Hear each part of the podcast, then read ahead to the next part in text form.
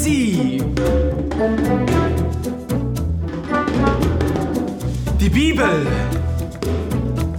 Doch reimen tut sie sich nie.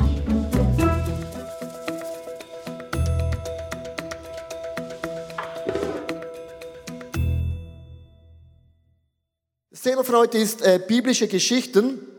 Und ich möchte euch mitnehmen in äh, eine Geschichte am Anfang. Und zwar der Kurt Geilert, der war im Krieg gewesen in, in, in Frankreich.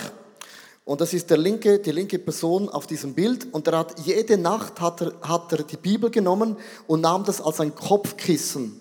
Hat auf dem Wort von Gott, auf der Bibel, ist er dann eingeschlafen. Und diese Eigenschaft hat ihm eigentlich das Leben gerettet, weil eines Tages fiel eine Bombe ansatzlos da in diese Front hinein und praktisch alle seine Freunde starben in einem Schlag. Und er hat so einen Schock bekommen, ist eingeschlafen, am nächsten Morgen wacht er auf und sieht, dass er praktisch noch der Einzige ist, der lebt. Und hat gedacht, warum lebe ich noch? Und dann nahm er seine Bibel nach vorne und das ist seine Bibel im Bild da ist so ein Splitter von der Bombe in die Bibel reingerammt, vier Zentimeter, und die Bibel hat ihm eigentlich das Leben gerettet, sonst wäre dieser Splitter direkt in seinen Kopf hineingegangen.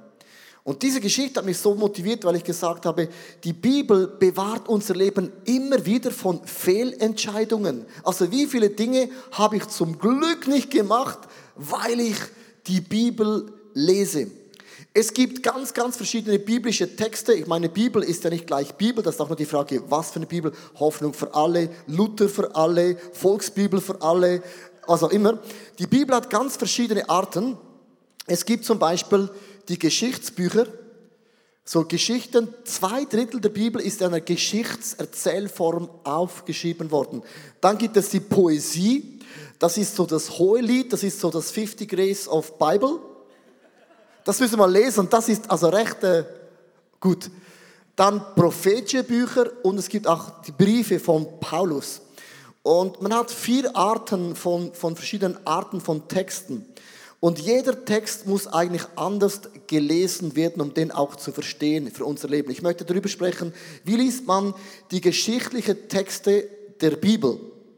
Ich habe so in meinem Leben habe ich so eine Eigenschaft, das ist jetzt nicht so das beste Beispiel, wo ich jetzt erzählen kann, aber manchmal, manchmal immer wieder öfters, also sehr oft, habe ich manchmal so, wie soll ich das ausdrücken?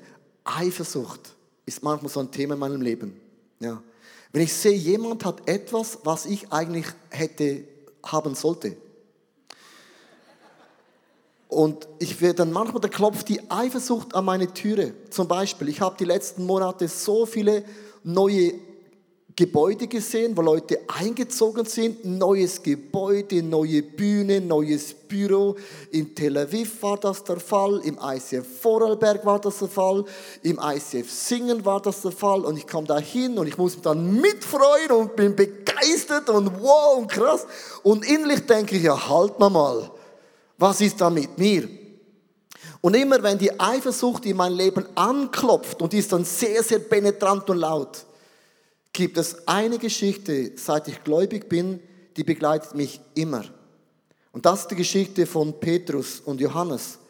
Und eines Tages sagt Jesus zu Petrus, Petrus, good news, du wirst für mich sterben dürfen. Und das war so das Bild, du wirst für mich sterben dürfen. Und Petrus dachte, ja, also, also so gut ist das nicht. In dem Moment sieht Petrus Johannes. Aber Johannes steht neben Jesus. Und die haben Spaß miteinander und, und der Petrus muss sterben. Und dann sagt Jesus etwas, und das ist mega krass, in 1. Johannes 21, Vers 21 bis 22. Petrus fragte nun, Herr, was wird dann aus Johannes? Jesus erwiderte, was geht dich das an? Folge du mir nach. Immer wenn Eifersucht anklopft, höre ich diese Stelle, Leo, das geht dich doch überhaupt gar nichts an, was ich in anderen Gemeinden tue, folge du mir nach. Ja, Jesus, das ist theoretisch schon gut, aber praktisch. Und dann reibt Petrus die Augen und sieht noch ein krasses Bild. Johannes ist jetzt auch noch mit Jesus. Und ich habe manchmal so Momente in meinem Leben, da klopft die Eifersucht ganz, ganz krass an. Und diese Geschichte sagt mir immer wieder, Leo, deine Geschichte ist deine Geschichte mit Jesus. Und deine Geschichte kannst du nie ver vergleichen mit anderen Geschichten, was Gott bei anderen Menschen tut. Vielleicht hast du auch so Eigenschaften in deinem Leben. Dann nimm eine Geschichte und münz sie um für dein Leben, damit du nicht eifersüchtig bleibst. Und dann im Nachhinein sag immer, wow Gott, das ist krass, was du mit denen machst. Dann machst du mit mir auch Dinge, die ich staunen werde. Erstens heute, lass die Geschichten von der Bibel sehr, sehr lebendig werden. Lukas 15, Vers 12, kann es ja hier lesen. Eines Tages sagte der Jüngere zu ihm, das Geschichte vom verlorenen Sohn, Vater, ich will jetzt schon meinen Anteil am Erbe ausbezahlt haben. Da war noch die Frage äh, UBS, CS oder Raiffeisenbank. Da teilte der Vater sein Vermögen unter ihnen auf. Wenn man diese Geschichte liest vom verlorenen Sohn, liest man das mit einer Schweizer Brille denkt ja, also das ist ja logisch, weil das hat ja Steuervorteile, da muss der Vater später nicht so viel Steuern bezahlen. Äh, wir haben ja in der Schweiz keine Steuerschlupflöcher, wir sind ja die Schweiz. Ähm, dann hast du solche ganz, ganz praktische Fragen. Aber in der damaligen Zeit, und wenn du dir einen Text lebendig machst, zum Beispiel nimm das Lexikon der Bibel, oder du kannst es googeln.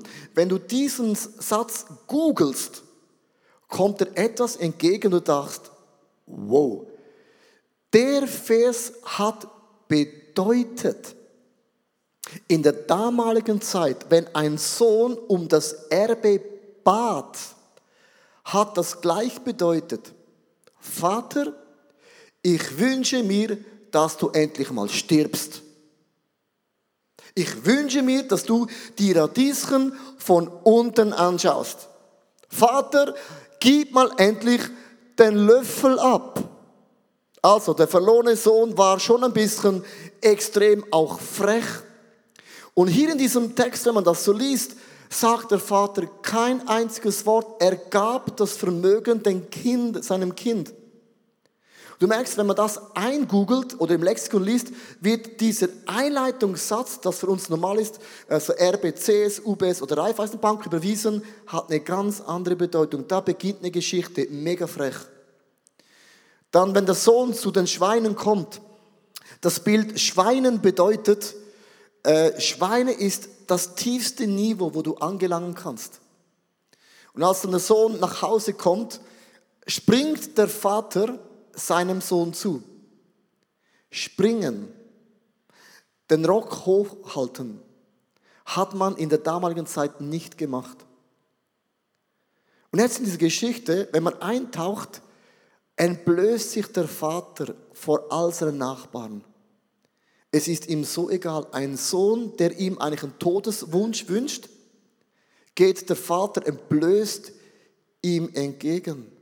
Du merkst, plötzlich beginnt eine Geschichte ganz, ganz lebendig zu werden. Als Jesus am Kreuz hing, hat sich Gott auch entblößt. Die Leute sagen bei Jesus, wenn du der Sohn von Gott bist, dann steig doch runter. Jesus, steig runter. Jesus sagte kein Wort hat sich entblößt für dein und mein Leben. Das Kreuz hat verschiedene Facetten, aber eines ist, ich habe mich entblößt, ich habe mich zur Lachnummer gemacht für dich und mich. Und plötzlich merkst du, bin ich dann auch so in meinem Leben? Vor so zwei Wochen hat mich ein Mensch so verrückt gemacht. Ich wurde so wütend. Er hat mich rasend wütend gemacht. Wenn ich wütend werde mit meinen Emotionen, dann bin ich kein Schweizer mehr. Und ich habe mir gesagt, der Person werde ich nie mehr, jetzt kommt ein Wort, nie mehr was Gutes tun. Nie mehr. Solange ich lebe, nie mehr. Absolut. Und dann lese ich die Geschichte von Jesus, als er am Kreuz hing sich entblößt hatte, sich lächerlich gemacht hatte, ich Dinge bewusst falsch gemacht habe. Er sagt, Vater, vergib ihnen, denn sie haben keine Ahnung, was sie tun. Und plötzlich merkst du aus der Geschichte vom verlorenen Sohn, von Jesus am Kreuz, plötzlich lebendig wird in dir, du merkst, wow, wenn Jesus mir vergibt, wer kann ich denn sein, um einem Mensch zu sagen, ich vergib dir nie wieder? Und plötzlich wird eine Botschaft lebendig. Meine Lieblingsgeschichte ist der Bartimäus. Er ist blind in der Bibel.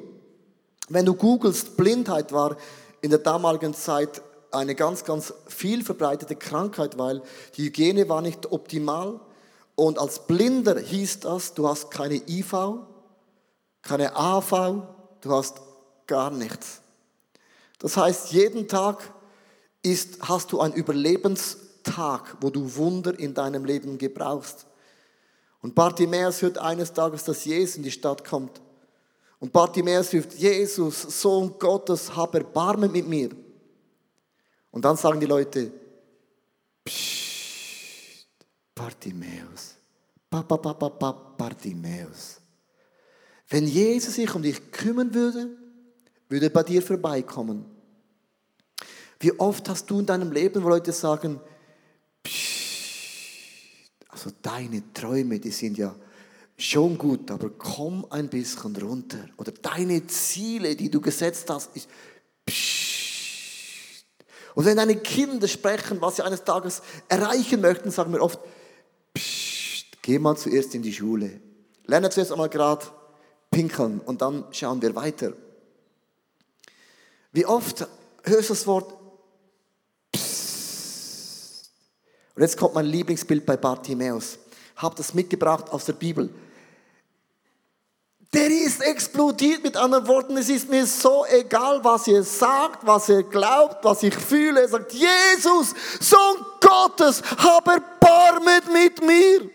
Und diese rote Birne sagt mir immer wieder, Leo, wo hast denn du Menschenfurcht in deinem Leben?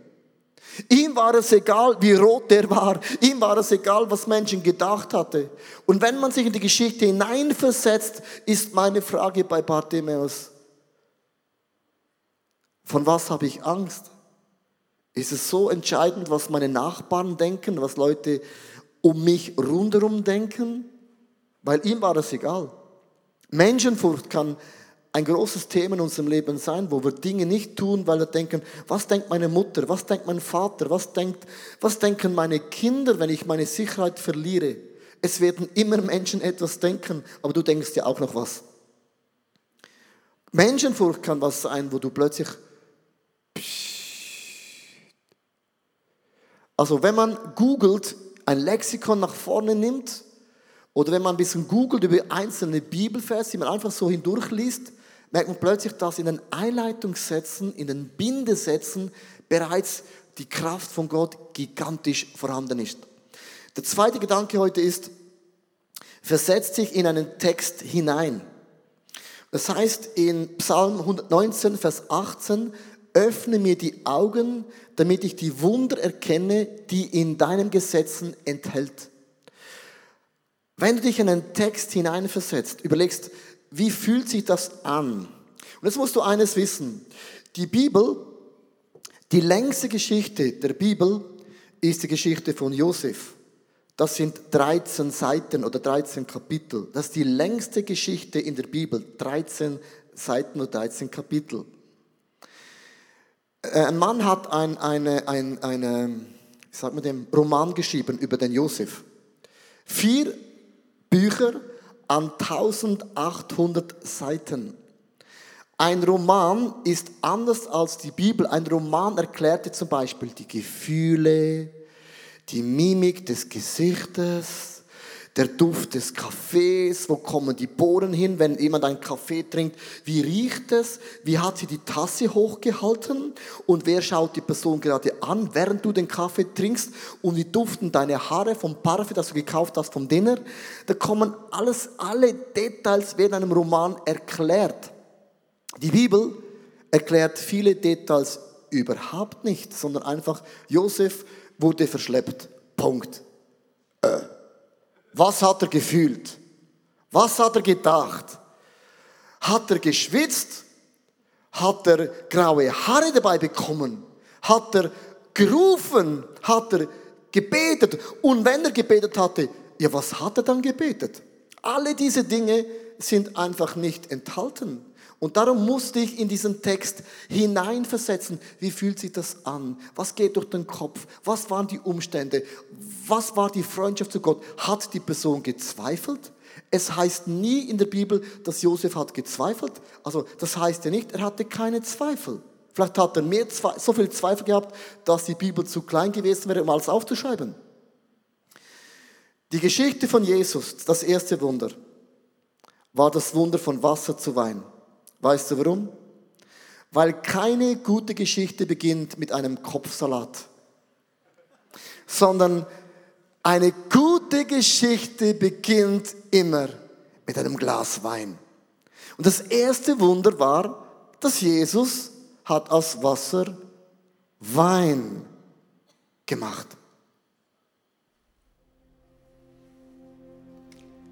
Zwei Tage später wurde in einem Dorf in Kana in Galiläa eine Hochzeit gefeiert. Maria, die Mutter Jesu, war dort und auch Jesus hatte man mit seinen Jüngern eingeladen.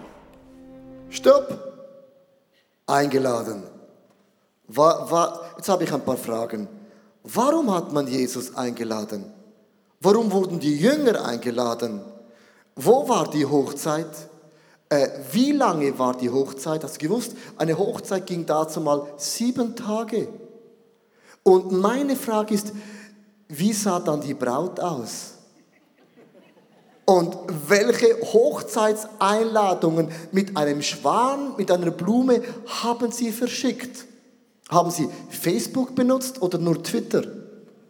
Und, und, und dann war meine Frage, was für Blumen waren da? Waren das Rosen? Also Rosen haben ja verschiedene Farben, zum Beispiel rot, gelb, lachsfarbige Rosen. Also all diese Dinge in diesem Vers, das interessiert mich. Und als ich geheiratet habe, haben wir diskutiert über die Farben der Rosen. Ja. Und ich war nicht einig mit der Farbe. Ich wollte rot und meine Frau Lachsfarbe. Das war total Trend dazu mal, glaube ich. Und all diese Dinge werden nicht beschrieben. Wenn du hier Halt machst und dich hineinversetzt, ist die Frage, wie war die Stimmung? Lief da Musik im Hintergrund? Und wenn ja, welche Musik lief da? Das sind alles so Detailfragen, die mich interessieren. Während des Festes ging der Wein aus. Maria sagte zu ihrem Sohn, Jesus, es, es gibt kein Wein mehr. Doch Jesus antwortete ihr, schreib mir nicht vor, was ich zu tun habe, Mutter. Meine Zeit ist doch nicht gekommen, ja? Doch, doch Maria sagte zu den, zu den Dienern, was immer, was immer er euch befiehlt, das tut. Oh Mutter, du nervst. Stopp. Also hallo.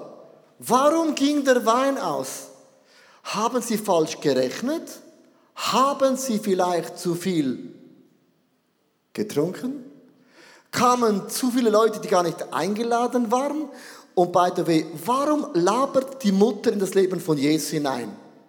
War das so ein Klassiker, wo die Mutter gedacht hatte, seit 30 Jahren weiß ich, Jesus ist der Sohn von Gott, Gott und jetzt hat Maria gedacht, Jesus, das ist deine Chance, mach mal endlich etwas. Und hat Jesus gesagt, Mutter, halt den Schnabel. Mit anderen Worten, ich bin doch kein Baby mehr. So eine typische Teenager-Ablösungsphase, gerade noch an einer Hochzeit. Vielleicht hatte Maria Mühe mit loszulassen, zu vertrauen, zu sagen, du bist erwachsen. Also merkst du, wenn man sich in den Text hineinversetzt, hast du viele Fragen und Gefühle, die ein Roman alles erklärt. In der Bibel musst du dir diese Gefühle, Geschichte mitschreiben.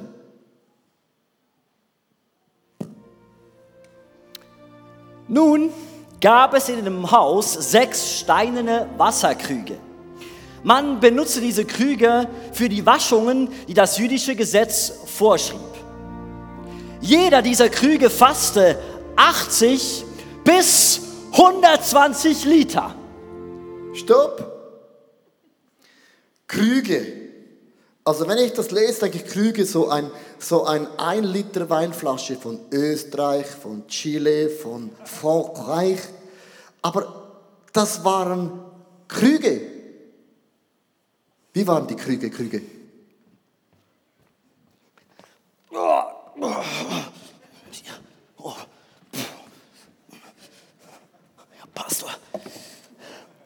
Jesus, sie brachten sechs solche Krüge. Das ist ein 120 Liter Krug. Siehst, siehst das Bild? Hey, hast, hast das Bild? Äh, Und da habe ich dann, der hat acht, fast 800 Liter Wein gewundert, ein Wunder gemacht. A- a- acht- 800 Liter Wein. Und jetzt sagen die anderen Leute, ja, aber was war denn mit all den Leuten an der Hochzeitsfest, die Alkoholiker waren? Ist eine gute Frage. An das hat Jesus, glaube ich, keinen Moment dran gedacht. Hat gesagt, ja du, äh, wenn schon, denn schon, dann, dann 800 Liter Wein. Gut sagen Leute, es war eine große Party. Auch wenn es 100 Leute sind, die da gewesen sind, gute, gute Nacht. Jesus forderte die Diener auf.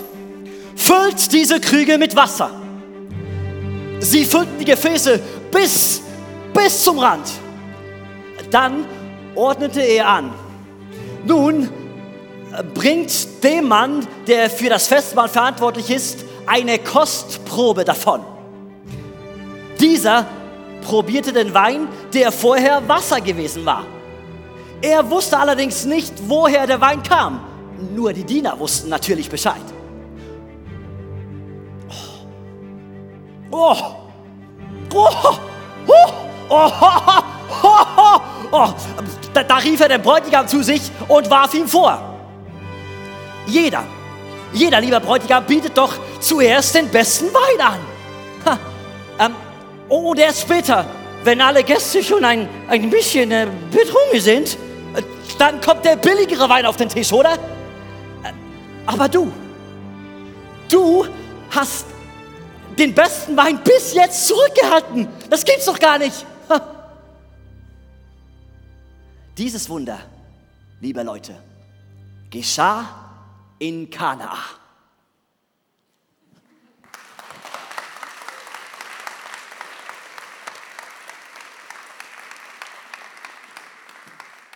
Das erste Wunder war Wasser zu Wein. Wieso nicht ein Blinder wird sehend, ein Lahmen geht, sondern Jesus macht ein Weinwunder. Und wenn man sich in diesen Text hineinversetzt, ist dann die Frage, was bedeutet die Geschichte für mich?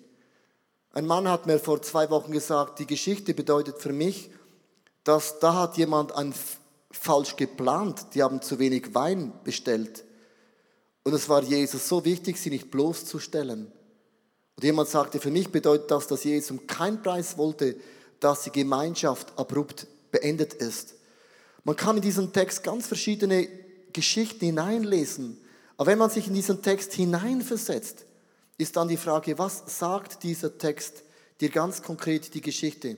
Und dann wird ein Bibeltext, auch wenn du ihn schon 15 Mal gelesen hast, extrem lebendig, neu und berührt dein Leben gigantisch. Also was bedeutet diese Krüge zum Beispiel für dein Leben? Warum sechs Krüge? Warum, warum so große Krüge? Was ist die Botschaft von Gott in dein Leben? Ich möchte noch mit zwei Dingen heute enden. Äh, Und zwar tauche in die Geschichte ein, ohne unterzugehen. Ich möchte noch zwei ganz praktische Dinge mitgeben, wo man vielleicht manchmal einen Fehler macht, wenn man gewisse Texte auch ein bisschen liest. Das erste Problem ist die Vergeistlichungsfalle. Dass man alles immer vergeistlicht und sagt, sechs Krüge, Zahlen, Zahlen. Es waren sechs Krüge und nicht sieben Krüge, weil sechs bedeutet das und sieben bedeutet das. Und man ist plötzlich in diesen Krügen und Zahlen drin und man verpasst die Botschaft von Gott. Ich möchte euch eine Sache aus der Theologie euch ganz praktisch zeigen und ich finde es mega, mega krass. Und zwar als Petrus fischen ging, hat er nichts gefischen, gefangen und dann musste er nochmals das Netz auswerfen. Er hat 153 Fische eingefangen. Also, ich möchte euch ganz kurz die Zahl aufschreiben. 153 Fische. Und dieses Wort 153 kann theologisch krass sein. Es gibt Leute, die sagen, das ist ganz einfach. Also, das ist folgende Rechnung. 3 mal 3 mal 10 plus 7 gibt diese Zahl. Sagst du, hä? Ja, das ist ganz einfach. 3 steht für, für das Wort ganz sicher. 3 steht für ganz sicher. Wenn zweimal eine Zahl kommt, heißt das 100% sicher. Weil in einem Gericht auszusagen müssen immer zwei Zeugen sein. Wenn eine Zahl zweimal kommt, heißt das ganz sicher ist 100% sicher. Zehn steht für zehn Wunder. Die zehn Aussätzigen wurden gesund, die zehn Plagen in Ägypten, zehn steht für Wunder.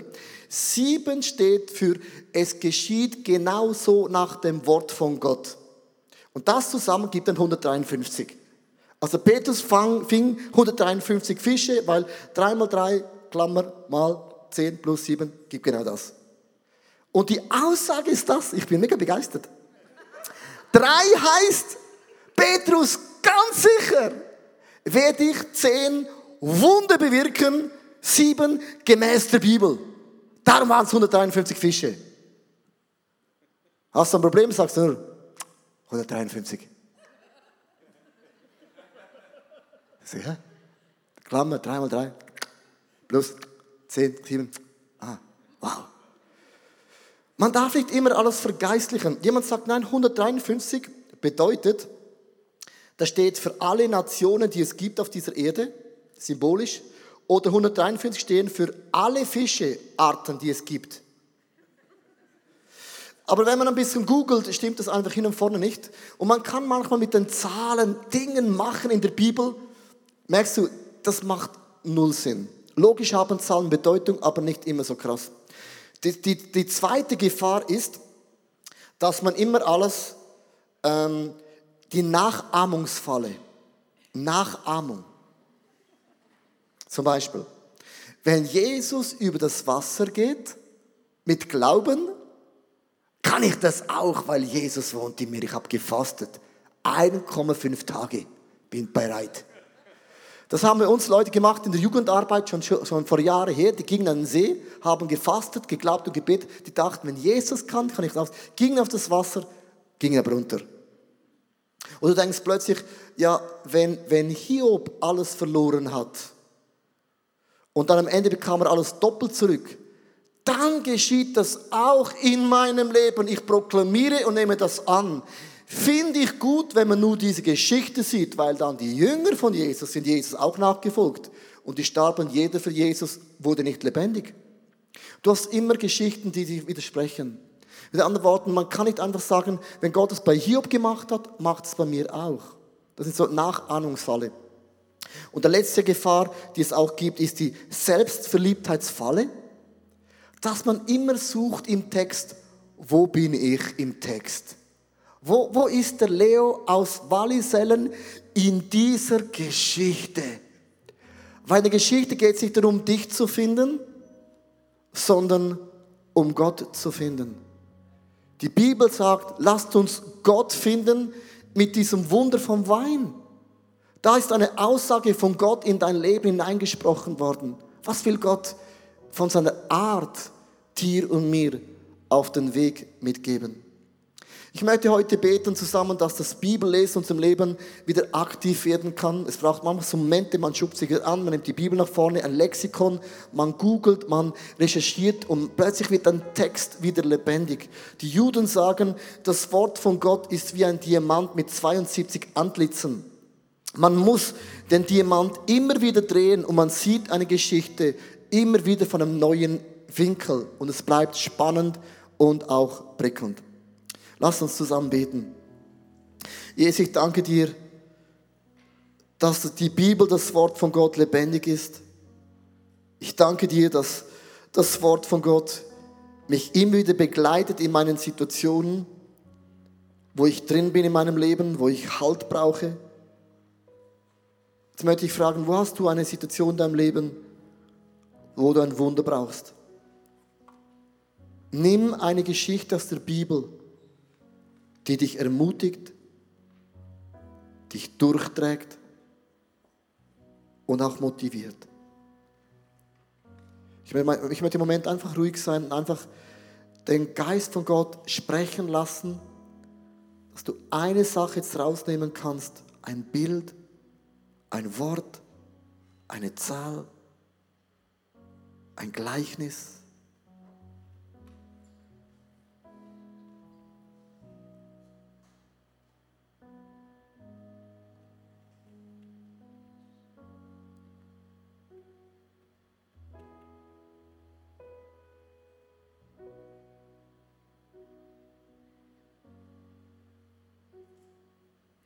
Ich sehe mit meinem inneren Auge einen, einen, einen Mann, ich sehe auch deine Haarfarbe sogar und du hast in dieser Woche etwas erlebt, wo dein Kopf ist wie eingenickt. Das hat wie in dir etwas zerbrochen, weil du hast einen eingeschriebenen Brief bekommen mit einer Erklärung drin und es ist genau das Gegenteil von dem, was du erwartet hast. Du bist im Kopf wie eingenickt und so als ein Zeichen, das darf nicht wahr sein. Und ich habe gesehen, wie Jesus hinter dir einen Tisch aufbaut mit Süßigkeiten, die ich noch nie so gesehen habe, exklusiv, gourmetmäßig vom Himmel designt. Und Jesus dir heute Morgen sagt, dreh dich um. Und du drehst dich um heute und du siehst einen Tisch und jetzt sagt, im Angesicht meiner Feinde decke ich dir einen Tisch und er ist überfließend. Und heute Morgen, wenn du dich umdrehst, du plötzlich dich wegschaust von dem, was du bekommen solltest und merkst heute Morgen, der Tisch ist im Angesicht meiner Feinde, ist überfüllt mit Gourmet aus dem Himmel. Ich möchte mit diesem, mit diesem Wort von Gott heute Morgen einfach ähm, ermutigen. Gott deckt dir den Tisch in deinem Leben.